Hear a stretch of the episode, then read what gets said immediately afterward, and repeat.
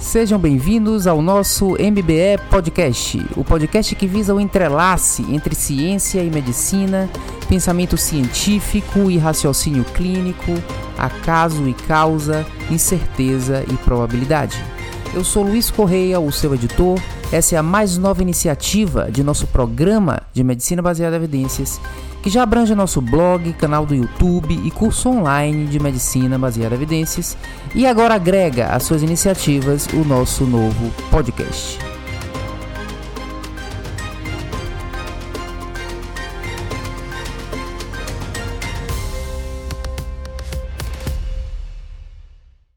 E nesse episódio, definiremos robismo médico que leva à evidenciomania. E no segundo bloco, discutiremos do que se trata o índice Kardashian e o infeliz comentário do proeminente cardiologista Robert Califf. O que é robismo médico?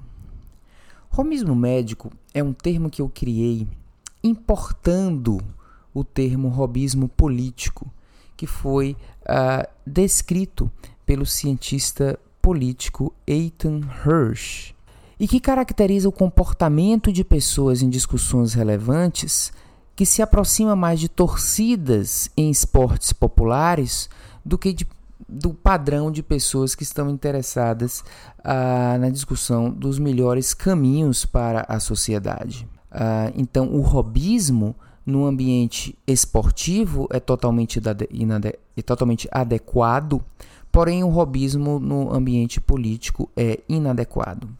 Vamos começar pelo robismo no esporte, evoluir para o robismo político e até chegar à minha definição de robismo médico. No esporte é muito natural que o torcedor do Bahia, como eu, traga todos os argumentos a favor do Bahia, dizendo que é o melhor time do estado, considerando a sua história, uh, e o torcedor do Vitória traga outros argumentos a favor do Vitória como o melhor time do estado.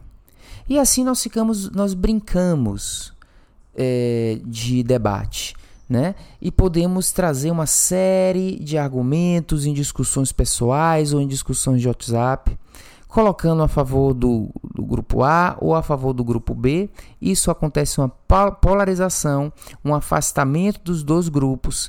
Eles não entrarão não, não haverá influência nenhuma em relação do torcedor do Bahia em relação ao pensamento do torcedor do Vitória ou vice-versa. E é assim que deve ser, porque isso é uma mera diversão. Da mesma forma, no esporte, quando o nosso time faz um gol, a gente vibra de uma maneira incontrolável, porque esporte deve ser assim mesmo. Na política, a preocupação maior e o sentido maior da política, eu diria a política com P maiúsculo, seria a interrelação de pessoas na procura de do, do, do, dos rumos que a sociedade deve tomar. No entanto, no robismo político, o que acontece é, por exemplo, o pessoal de esquerda trazendo todos os argumentos contra a direita e o pessoal de direita trazendo todos os argumentos contra a esquerda ou a oposição cega em relação a eventuais coisas boas que a situação pode fazer e se tornando oposta a tudo, e a situação não ouvindo uh, críticas construtivas da oposição. Dessa maneira, as pessoas não conseguem se aproximar e não conseguem eh, nem mesmo criar uma controvérsia do tipo abrasão criativa, onde eu defendo o meu ponto de vista, você defende o seu, mas terminaremos com alguma coisa maior que está além do meu e o do seu ponto de vista. Não quer dizer consenso ou ficar em cima do muro, mas aproveitar o bom de cada lado. Na polarização isso não acontece, no robismo político, isso infelizmente não acontece, por isso nós não evoluímos e a gente está vivendo exatamente essa questão no Brasil. Uh, e uh, no robismo esportivo, isso é totalmente adequado. Agora, o que é o robismo médico? O robismo médico é a gente brincar de torcedor. O robismo médico é a gente estar em um grande congresso de cardiologia e quando um grande ensaio clínico é positivo, a despeito de suas questões de veracidade e ou de relevância, nós comemoramos como torcidas organizadas caricaturais dentro de um grande auditório de congresso. Isso é muito comum em medicina e eu diria que é mais comum até em cardiologia, a minha especialidade, onde o robismo médico é muito prevalente. E daí deriva, daí deriva uh, um outro termo que eu cunho aqui agora, que é a evidenciomania, ou a mania de evidência. A mania de evidência é quando a gente trata a evidência como um gol que é feito, mais um gol, sem analisar a qualidade, a relevância daquele ponto positivo a respeito de um conceito científico.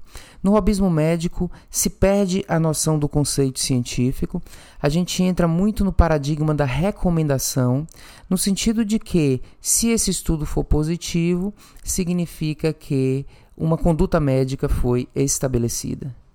Só que esse estudo positivo, fora do robismo médico, ele tem que ser visto à luz de princípios científicos e se eles estão de acordo com a lógica de princípios científicos. Na verdade, ciência evoluiu da filosofia. A filosofia era uma forma muito cuidadosa de organizar o nosso pensamento em prol da racionalidade. Só que faltava à filosofia o empirismo, que é o teste do nosso pensamento na prática. Evoluímos para o empirismo, mas parece que nos esquecemos do aspecto filosófico. Então, hoje o que a gente vive é o resultado de estudos ou evidenciomania. E se um estudo é positivo, isso para mim gera uma recomendação. Um bom exemplo é o estudo DAPA-HF, onde eu tenho um vídeo no YouTube é, criticando a interpretação do estudo da PHF, que mostra isso é verdadeiro, porque é um estudo bem feito, de que pacientes com insuficiência cardíaca que usam dapagliflozina têm menor evento, incidência de internamento, do combinado de internamento e morte, comparado ao grupo placebo. Isso é verdade. Porém, as pessoas não percebem que isso não deve gerar uma recomendação, embora seja verdadeiro o resultado do estudo, porque é isso deve ser analisado à luz da filosofia da ciência ou de princípios científicos, e aí eu entro com o princípio da prova do conceito. Esse estudo prova o conceito de que essa substância per si é benéfica para a fisiopatologia dos pacientes com insuficiência cardíaca e, consequentemente, reduz desfechos? Não, porque a gente sabe que dapagliflozina é um diurético. Então a gente não sabe se isso decorreu do efeito diurético ou do efeito metabólico dessa droga. E se isso decorrer do efeito diurético, talvez o melhor caminho do ponto de vista de conduta seja identificar um aprimoramento da terapia diurética que corresponda ao que a dapaglifosina fez e não coloque mais uma droga no arsenal terapêutico, gerando custo ao paciente e custo ao sistema de saúde. E quando eu falo em custo, eu sempre é, enfatizo que o custo não é apenas monetário, é do paciente que cujo organismo interage com mais uma medicação. Então, na realidade, esse estudo mostra que sim, quem fez esse esquema tem um desfecho melhor do que quem fez o grupo controle.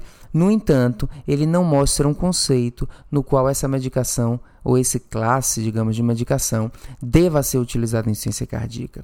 Para isso, deveria haver a necessidade de um outro grupo controle onde haveria o ajuste diurético. E se, a despeito do ajuste diurético, a dapagliflozina tivesse um valor incremental, aí sim ela poderia entrar como possibilidade de uma droga que se soma ao arsenal de insuficiência cardíaca. Isso não aconteceu. A comunidade médica se comportou de uma maneira robista. A comemoração foi grande na apresentação desse estudo ao Congresso. A comemoração da comunidade é grande em relação a descobrimos mais uma droga, né, estudo GAP-HF que é, dos eventos na insuficiência cardíaca, perdendo a perspectiva dos princípios científicos que estariam por trás disso ou do princípio da prova do conceito. Então, na evidenciomania, é como se a filosofia não tivesse evoluído para a ciência, mas a filosofia tivesse sido trocada por uma postura meramente empírica, sem entender que ela deveria estar de acordo com princípios científicos. Numa análise bayesiana da evidência científica, e eu tenho uh, enfatizado isso muito no blog, no curso online, análise deve ser bayesiana, a evidência científica é um ponto na determinação da variável do conceito, mas o segundo aspecto que deve ser considerado é a probabilidade pré-teste daquela hipótese. No robismo médico ou no evidenciomania não se considera a probabilidade pré-teste, apenas o resultado do estudo, e isso vira uma recomendação. Uma outra forma de robismo médico é a polarização. Eu, por exemplo, sou um indivíduo que faço tomografia de coronária e eu vou argumentar, usar todos os argumentos para em prol da tomografia de coronária e quem faz cintilografia usa todos os argumentos a favor da cintilografia na pesquisa de doença coronariana. Ou eu sou cirurgião e eu vou utilizar todos os argumentos pró-cirúrgico, enquanto o intervencionista vai usar todos os argumentos pró eh, tratamento percutâneo não cirúrgico, enquanto clínico usam todos os argumentos pró tratamento clínico. Então, aí também é uma forma de robismo médico, onde polarizamos ao invés de gerarmos controvérsias que fazem a gente crescer.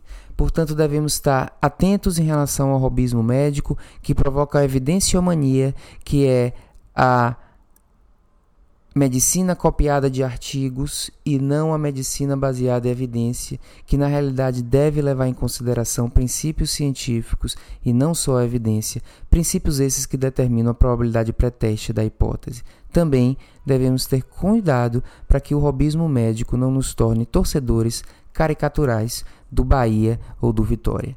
Em esporte, devemos valorizar a postura do hobby. Em medicina e ciência, devemos nos distanciar dessa postura. O índice Kardashian e o infeliz comentário do proeminente cardiologista Robert Califf no Journal of American College of Cardiology de fevereiro. Esse artigo uh, trouxe à tona um índice que foi publicado em 2014, denominado Índice Kardashian, que representa uma uh, interessante provocação do ponto de vista da dissociação entre celebridade e valor da pessoa. Essa provocação foi feita no campo científico em relação a cientistas. Portanto, foi uh, numa publicação na Genome Biology de 2014 que o autor Neil Hall propôs o índice Kardashian com o título Uma medida da discrepância do profile da mídia social de cientistas com o seu valor científico. Esse índice, quanto maior esse índice, maior a discrepância da, do caráter de celebridade ou populismo do cientista em relação à sua produção científica ou ao valor de sua produção científica. Esse índice se chama Kardashian, pois foi baseado numa celebridade denominada Kim Kardashian, uma inglesa que, ao postar um simples vídeo dela e do marido, por algum motivo viralizou, e essa Kim Kardashian uh, ficou uma celebridade, sendo naquela época uma das pessoas mais acessadas no Google e uma das pessoas de maior uh, quantidade de seguidores no Twitter. Portanto, ela entra como nome aí dessa dissociação entre celebridade e valor. O que nós vemos hoje muito isso, né? Uh, traduzindo para o Brasil, onde o Twitter não é muito popular, mas o Instagram é muito popular, existem pessoas com milhões de seguidores baseados em nada. Na verdade, pessoas que fazem da sua vida um Big Brother ou dão opiniões sobre tudo. E existe um tipo de indivíduo que tem um interesse em ficar seguindo o nada. E essas pessoas ganham milhões de citações, de milhões de seguidores. Então, isso é uma questão. E quando a gente importa essa preocupação para o meio científico, eu acho que isso fica a discussão fica mais relevante ainda. Então eu comemoro a existência desse índice e de fato é uma reflexão que eu faço. A gente pode ter pessoas profissionais, profissionais de saúde ou pesquisadores que uh, utilizam de técnicas de marketing digital uh, ou de venda de resultados, de venda de sonhos. Esse curso será transformador em sua vida, faz, se tornando-se um, tornando uma celebridade. No entanto, isso não tem muita associação com o valor profissional da pessoa ou com o valor científico daquela pessoa. Isso é comum. Portanto, eu acho que é uma provocação válida do índice Kardashian. Uh, eu tive a curiosidade né, de calcular meu índice Kardashian baseado no Twitter. Eu uso o Twitter e é a rede social, na verdade, que eu me identifico muito, porque é, não me parece ser uma rede social que fala da pessoa do ponto de vista pessoal, é uma rede muito profissional. Então, seguindo cardiologistas, o, o assunto é sobre cardiologia, seguindo metacientistas, o assunto é sobre metaciência medicina baseada em evidências, portanto, medicina uh, discutida uh, de uma maneira objetiva, porém de uma maneira profunda. Essa é a minha experiência no Twitter. Então, eu uso o Twitter, como não é muito popular no Brasil, eu uso mais com o objetivo de minha interação internacional. Por isso que meu Twitter é escrito em inglês. É a minha uh, voz mais internacional, digamos assim. Embora tenha muitas pessoas também do Brasil com quem eu interaja, e isso é positivo também. E aí eu tive curiosidade de calcular o meu índice Kardashian, porque de acordo com esse trabalho, um índice maior que 5 define Kardashians, e ele traz uma conotação negativa para isso.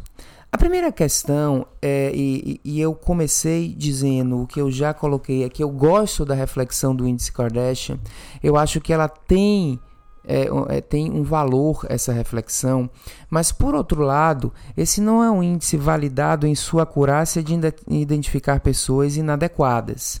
Você pode ter indivíduos de grande valor e que eles se tornam é, muito populares no Twitter pela qualidade de suas colocações. Por exemplo, Joe Mandrola, um cardiologista que tem 36 mil uh, seguidores no Twitter, Vinay Prasar, oncologista que tem 37 mil, Venk Murk, cardiologista que tem 10 mil. Esses três indivíduos eles fazem análises críticas da literatura de alta qualidade. É, e imagino que eles sejam Kardashians, no sentido de que, me, mesmo que eles tenham uma produção científica de qualidade e quantidade, o que tem, talvez a popularidade no Twitter deles supere isso numa ordem maior do que 5.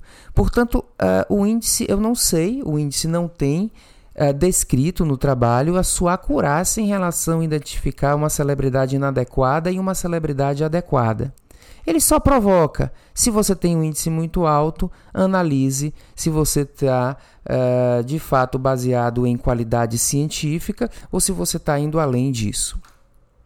E aí entra as questões, uh, eu, eu, voltando a mim, eu calculei o meu índice Kardashian e eu tenho 1.600 seguidores e 1.400 citações, uh, de acordo com o Google Scholar. E a, o índice Kardashian é a divisão entre uh, o seu número de seguidores no Twitter pelo número de seguidores que você deveria ter no Twitter de acordo com seu impacto enquanto cientista. Então é uma fórmula. Uh, no numerador vai ter lá meus 1.600 seguidores e no numerador o número que depende dessas minhas citações. Então eu pesquisei que eu tenho 1.400 citações, colocando isso na fórmula, isso diz que eu deveria ter, se fosse proporcional às minhas, minhas citações científicas, 430 uh, seguidores no Twitter. Portanto, uh, 1.400 dividido por 430 né? Eu tenho, desculpa, eu tenho 1.600 seguidores dividido por 430, que é o que eu deveria ter de acordo com o meu valor científico. Eu tenho um índice Kardashian de 3.8. Portanto, eu tenho mais do que meu valor científico. E olhe que é mais considerando um ambiente que não tem muitos brasileiros, é mais uma interação internacional. Mas, para minha felicidade, o autor do trabalho, por motivo um tanto quanto arbitrário, definiu Kardashians com um índice acima de 5. Então eu não sou um Kardashian, pelo menos ainda.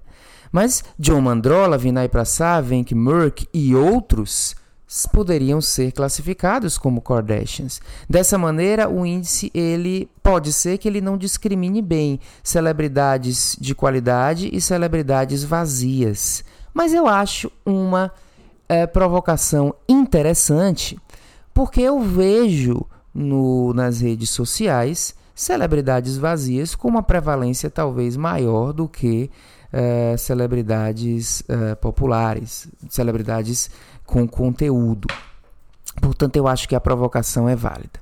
No entanto, o cardiologista Robert Califf se utilizou o índice para escrever um editorial no Jack em fevereiro muito infeliz, no qual ele se pega e faz uma crítica em relação à, à discussão aberta no Twitter em relação às evidências científicas, argumentando de que quem tem que argumentar sobre evidências científicas são pessoas uh, que estão dentro do ambiente produtor de evidências científicas e não pessoas que estão fora. Ele cita inclusive um texto de Theodore Roosevelt, onde uh, existe uh, uma crítica dizendo: não, o, o indivíduo que está no palco é um texto. Né, meio poético, mas diz o indivíduo que está no palco é um indivíduo que não pode ser criticado por quem está na plateia. Quanto mais no Peanut Gallery. Peanut Gallery é aquela plateia que é tipo a geral do estádio, mais barata, né? Então ele usa esse termo, inclusive, é, ele usa esse, essa, a, esse texto que pode ter tido um motivo mais muito mais uh, digno do que o motivo que ele utilizou aqui, né, para justamente é, criticar é, discussões livres no Twitter em relação às evidências científicas, se colocando na posição de quem produz evidência científica e que quem tá, é, quem deve realmente comentar deve ser alguma coisa restrita mais a esse clube de comentadores é, relacionados a esse clube de produtores de ciência. Então ele diz: nós temos que analisar o balanço entre fazer pesquisa e interpretar e comentar pesquisa. Uh, e os comentadores devem ser aqueles que entendem, que estão dentro do processo. Ou seja, nós médicos, consumidores da ciência, não podemos discutir de uma maneira cognitivamente superior as, uh, as é, é, evidências científicas. Não. Na minha visão e na visão da medicina baseada em evidência em geral, o médico que é o consumidor de ciência tem que ter a sua visão crítica. Então ele coloca assim um autoritarismo, uma eminência, medicina baseada em eminência. Nós podemos apenas dizer. E outra questão é que é, cientistas é, e pesquisadores podem não ser trialistas, e eu me encontro, me coloco nisso. E esses cientistas e pesquisadores de qualidade, eles entendem muito de pensamento científico, de raciocínio metodológico, sendo capazes até mais, até mais do que trialistas enviesados a criticar do que quem está ali dentro do processo de produção. É como se eu dissesse: só pode criticar quem produz o produto. Chega a ser caricatural esse tipo de, de conotação que ele traz no artigo. Deve criticar quem conhece. Quem conhece a evidência pode ser não cientista, médico, inteligente, que estuda e que raciocina e que tem insights. E podem ser pesquisadores, cientistas, não trialistas necessariamente, esses provavelmente com mais capacidade de avaliar do que até mesmo esses trialistas. E aí eu entro no problema do ecossistema científico, onde o que nós mais vemos, e aí eu abro aspas para John Ioannidis, são estudos falsos e estudos inúteis, porque a grande maioria, e aí eu coloco trials nisso aí também, incluo grandes trials, eu poderia dar muitos exemplos aqui, trials grandes publicados no New England inúteis, que não trazem o um valor adicional em relação a, a, a, ao processo de pensamento médico, que não estão de acordo com princípios científicos. E a gente tem exemplificado muitos desses nos nossos trabalhos, nos nossos artigos no blog, no YouTube, etc. E também trials publicados em grandes revistas e que tem má qualidade científica, que eu chamo às vezes de fake news científicas. Então, quem está produzindo ciência no mundo, e muitas vezes esses que estão lá no ápice da pirâmide, como os grandes produtores e líderes, estão fazendo mal feito, estão produzindo artigos de baixa qualidade metodológica e ou trabalhos inúteis porque a pergunta da pesquisa não traz valor científico nem mesmo clínico. E aí às vezes a gente confunde o ensaio clínico com regra. Se esse ensaio clínico mostrou isso, significa uma regra. Na verdade, teria que ter um pensamento científico por trás, alinhado com aquilo, para que aquela informação tenha valor. Portanto, os produtores de ciência no mundo estão errando e preciso de comentadores externos, Dr. Robert Califf. E aí eu também abro aspas para Douglas Altman, que disse no seu artigo seminal na década de 90 no British Medical Journal que nós precisamos de menos pesquisas, melhores pesquisas e pesquisas feitas pela razão certa. O título desse artigo era O Escândalo da Pesquisa Médica. E o segundo ponto colocado por o proeminente Robert Califf é que nós precisamos comentar uh, menos, uh, talvez, uh, we need more people commit, commu committed to participate in clinical research. Ele coloca isso no sentido de que, ao invés de, de muitas discussões, a gente precisa fazer mais pesquisa, porque no momento que o desenvolvimento tecnológico ultrapassa a capacidade de testar a tecnologia, a gente precisa de mais pesquisa. Na verdade, veja, Douglas Altman, need, we need less research. Na verdade, nós precisamos menos pesquisa. A percepção é que a maioria das pesquisas são inúteis e nós precisamos menos dados originais e mais pensamento.